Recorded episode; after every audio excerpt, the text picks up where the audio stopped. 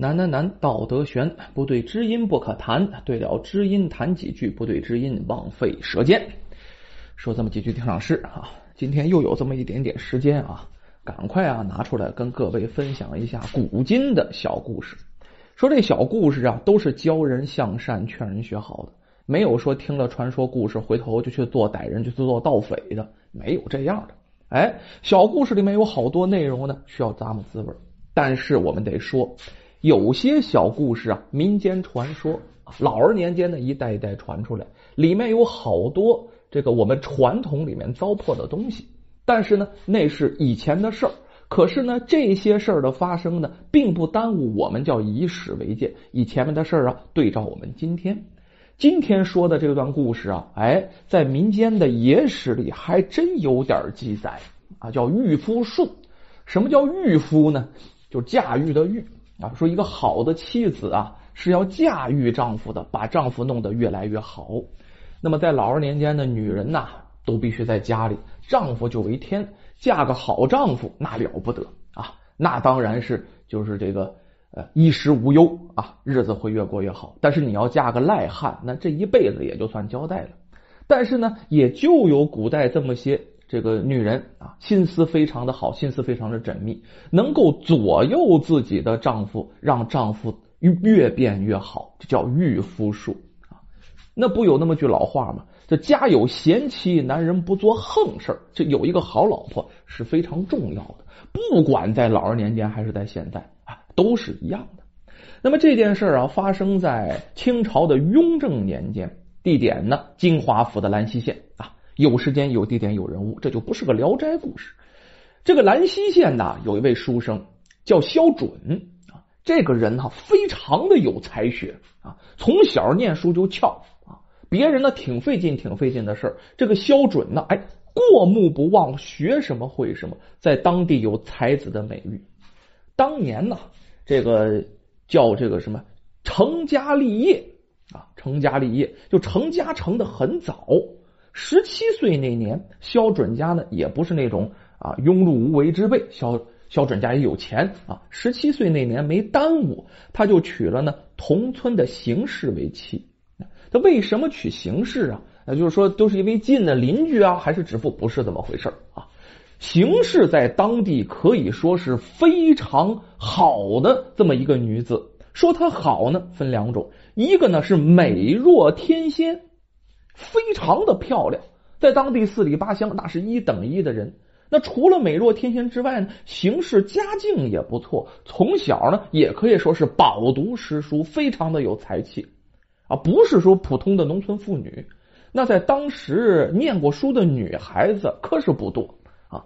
你女孩子一般呢，在在家里就是就是缝个东西啊，绣个花啊。织个布啊，做做饭呐，这了不得，就这样了。形式这些呢，一样不落都会，但是还有才气，还会写字，还会吟诗啊。那这两个人，那是金童玉女的玉人儿一对呀。两个人啊，成婚了，两个人的生活那是非常的和美。一句词儿叫形容，叫琴瑟和鸣。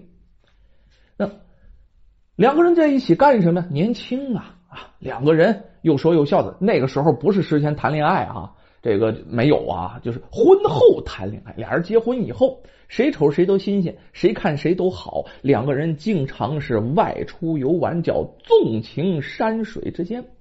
在家里一坐呀，哎呀，我天哪，谁瞅谁都高兴啊！没事叫临窗画眉。啊，就是没事往这一坐啊，拿着眉笔，这老公给老婆画眉，这可以说是天仙般的生活呀。这生活过得叫甜甜蜜蜜，这两个人啊，别提多美了。但是唯有一点，邢氏心里非常担心啊。别看她这个萧准，她她她丈夫过得很好啊，这个邢氏心里啊越来越担心。为什么呢？小男生，十七岁。按现在说话还是孩子呢，初入温柔乡，列位都懂，都是成人。什么叫温柔乡？就刚找着老婆，享受到了夫妻之间的欢愉啊，这有点把持不住自自己了。这个萧生啊，渐渐的自己那个学业呀，就有点荒废了。哎，话说这么一天，这萧生看见啊，在这个。邢氏夫人铜镜旁边，添置了一个崭新的一个雏形的纱帐，咱就说一个模型，一个纱帐啊。这个纱帐里呢，罩了一个小玩偶，哎，就是咱说吧，罩了一个非常漂亮的小娃娃玩偶，罩在纱帐里。这个玩偶一看呢，哎呦我天，好看，惟妙惟肖，跟真人一样，那眼睛、那个鼻子、那个嘴儿，非常的漂亮啊，这叫。艳丽无双，那就好看这个小娃娃弄得跟真人一模一样啊！这个萧生就指着玩偶啊，问自己的夫人：“呃，夫人呐，这是从何而来呀？”这行时笑了笑说：“呃，这是妾身用石斛珍珠为相公聘来的妾室。一个玩偶都当开玩笑，而且价值不菲啊！石斛珍珠，开玩笑，那是多少钱呢？”不过没说这两家挺有钱，这萧生觉得好笑，弄个玩偶啊是怎么回事呢？于是就说啊，承蒙夫人雅意啊，呃，应当把它放到我书案旁边呢，为我研墨啊，为我把笔啊，这个为我添水，何必将它安置在绣房之内呢？让他天天看见夫人对着镜子粘花啊，戴花什么的，戴首饰，那多不好呢。邢氏听了啊，那好。你喜欢，反正我刚才说那话也是玩笑啊，那就把这个东西啊，哎，放到你的书房里了。于是便命侍女将这个小玩偶送到了萧生的书房。就这天晚上，这邢氏啊，好说歹说的，也不让这个萧生啊进自己的房间，就他们俩睡觉那房间不行，你赶快去书房去给我读书。咱不止一次的反复说过哈，当时的书生有专门的啊一间自己的书房，通常呢是整个院落的偏僻所在，你不能老跟媳妇在一起，那分神。虽然这个萧生百般不愿意啊，可是也没办法呀，被夫人撵出来了。哎，一个人呢独自来到书房，叫挑灯读书。那话说一进去啊，真没心思读书啊，读了不到一刻钟。咱现在讲话也就十来分钟啊，就觉得枯燥无味。这书多没意思，哎呀，哪有跟媳妇在一起好玩啊？是吧？于是呢，这萧生啊，百无聊赖啊，就将这个纱帐的这个美女玩偶，哎，把那帐帘撩起，放到书案上，来回摆弄着玩还自言自语道：“长夜绵长啊，哎呀，枯灯古卷难熬，就劳烦你陪我一起读书吧。”倘若你啊，真啊如能陈阿娇一般是天仙下凡，我就为你是置私房金屋，把你供起来。玩笑，那跟个小玩偶嘛。他实在是闲得无聊了啊。可是奇怪的事就发生了，他这话音刚落，就见一位妙龄女郎啊，打这书房的屏风后面，扑棱就转出来了。这叫妖娆而出。怎么叫妖娆而出？那太勾人心魄了呀！那一般人受不了啊！而且笑笑笑的对这个萧声说啊，那声音非常的好听啊啊！你这书生啊，真是娇懒，刚开始读书就胡思乱想啊，神游温柔乡了。萧声揉揉眼睛，揉这个迎上去一看，心中不由得一惊啊！啊，原来转出来这个女郎啊，跟桌上的玩偶长相那叫一般无二啊！于是非常惊喜的说道：“你真是画中的仙子崔薇下凡吗？”说着啊，就扑上去，就不怀好意了啊，想把这女郎啊这个抱在怀中，那一时没把持住嘛。另外，他以为这就是玩偶变的，也以为自己有点模糊了心，做梦一样。这个少女见状啊，哎呦，娇羞的脸红了，连忙啊挡住了这个萧生的咸猪手啊，嘴里还说：“先生别这么猴急呀，啊，先听我说啊，您呢不是凡人，您本是仙界的修文郎，我是你在仙界府上的侍书。”这个上帝呀，怕您在凡间沉溺于闺房之美而误了功名，特命我夜间来督促您读书。什么意思呢？就说这萧生啊，你不是凡人，你是上天的修文郎，是专管念书的啊。那个我在天上的时候是服侍你的，可是呢，这个上帝怕你啊，就一下来就没准了，就没溜了，让我晚上督促你读书。一听说这个，这萧生于是赶快敷衍，我自会考取功名的。今今天你让我这一亲芳泽，还相一个啊，来日呢，我必当用功苦读，考取功名，以感谢你今天的盛情。这都是骗人的话，这猴急啊，说什么都行啊。这女郎啊不着急啊，慢慢的说：“色急的郎啊，你怎么可以把温柔相记在账上呢？妾身和你约定，从今天开始，先生只要是取得进步啊，我便晚上过来陪你，否则你说什么都不行。咱这么说，萧生啊。”不到二十岁大小伙子，那血气方刚，干柴烈火一般，那谁受得了啊？啊！于是呢，就想这用强的，那我反正我不能放了你。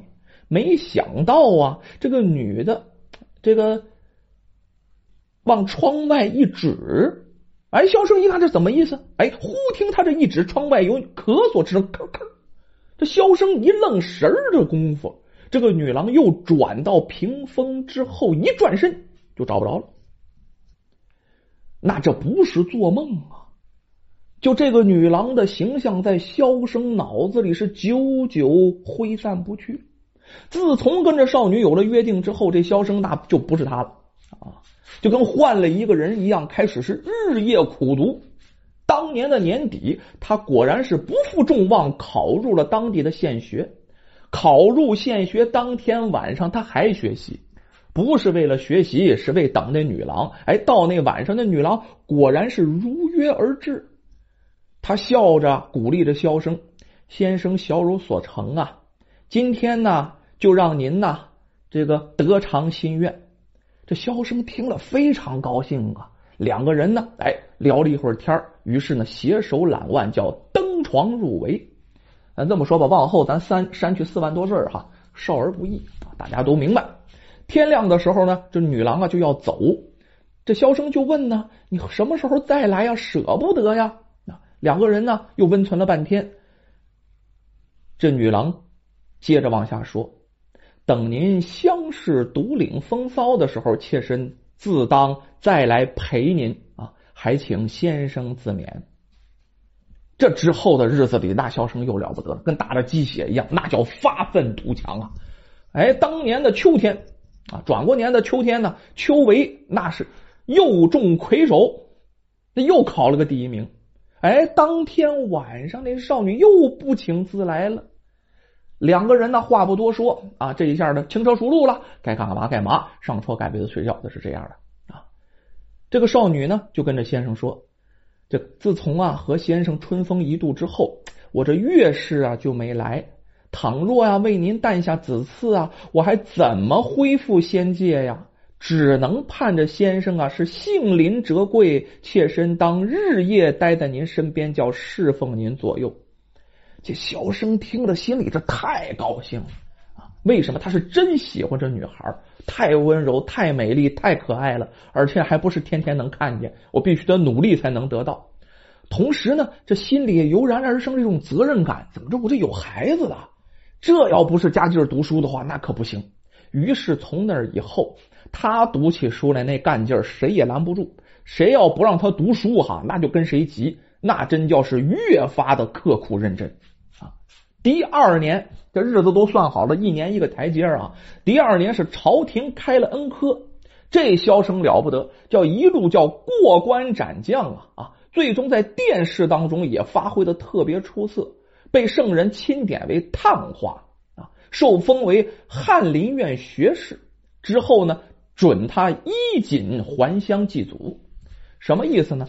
开恩科呀，听汤的谁都这个都都过关了。那位说怎么殿试还被点为探花了？那探花不如状元，您可别这么说。其实探花的水平啊并不低。就探花可以说是这个这个状元肯定是最好的了哈，榜眼跟探花他俩呢也不分伯仲啊。这个探花肯定是要比榜眼长得好看的才能叫探花的，有这么个学问。中了探花以后，而且是当了官了呀，翰林院学士之后衣锦还乡，那了不得啊！当地出了大官了啊，那前呼后拥的夹着道就回家了。那多少乡绅来簇拥着他回家，接官听祭，哎，那就不用提了啊，一套俗理儿。着急回家呀，这刚一进家门，哎，就看见自己的妻子邢氏啊，哎，迎出了客厅，从客厅里还出来了，怀里呢还抱着一个红花的绣宝，就包孩子那个小被儿。这个包裹里包着一个粉嫩的婴孩哎呦，这可爱，这小孩啊，小嘟嘟嘴特别的漂亮。这萧生懵了，一头雾水的这问呢：“夫人呐，这是谁家的孩子呀？”这邢氏笑着笑：“哼这是修文郎的孩子呀。”说完呢，往后面轻轻的唤了一声，就朝内室方向轻轻唤了一声。话音未落。一个妙龄女郎婀娜妖娆而出，那女郎见了萧生啊，这粉面通红，含羞不已呀。然后慢慢的说道：“先生还认识您的侍书女郎吗？”这萧生听了，他惊愕的不得了啊，赶快扭头问这个自己的夫人：“夫人呢？这这这这这不会说话了。”这行事啊，笑而不答。那女郎在一旁啊，将事情的前前后后、因因果果都跟萧生说了一遍。原来啊，事儿是这样的：这邢氏看着这丈夫这个劲头不对啊，就害怕丈夫荒废学业。这花了可是不少钱了，花了那叫千金呐，那一千两黄金呐，这是买了这么一个漂亮的女郎啊。而后呢，又设计勉励她，就刻苦攻读。这女郎对萧生所说的一切的词儿啊，还真都不是这个女郎自己说的，都是出自邢氏的手笔。因为邢氏太知道自己老公喜欢什么了啊，就是邢氏的一番设计，硬生生的把萧生啊捧到自己的啊今天的人生巅峰，得了个探花，而且呢还这个在朝为官。这萧生听了，那感动的不行不行的，赶快回屋。从这个这个自己的屋里啊，书房里啊，拿出这个纱帐中的迷你女郎，就当时那个玩偶，放在自己媳妇的镜子旁边，说：“媳妇啊，以后还是让她来监督我，你看看我以后会不会有更大的进步。”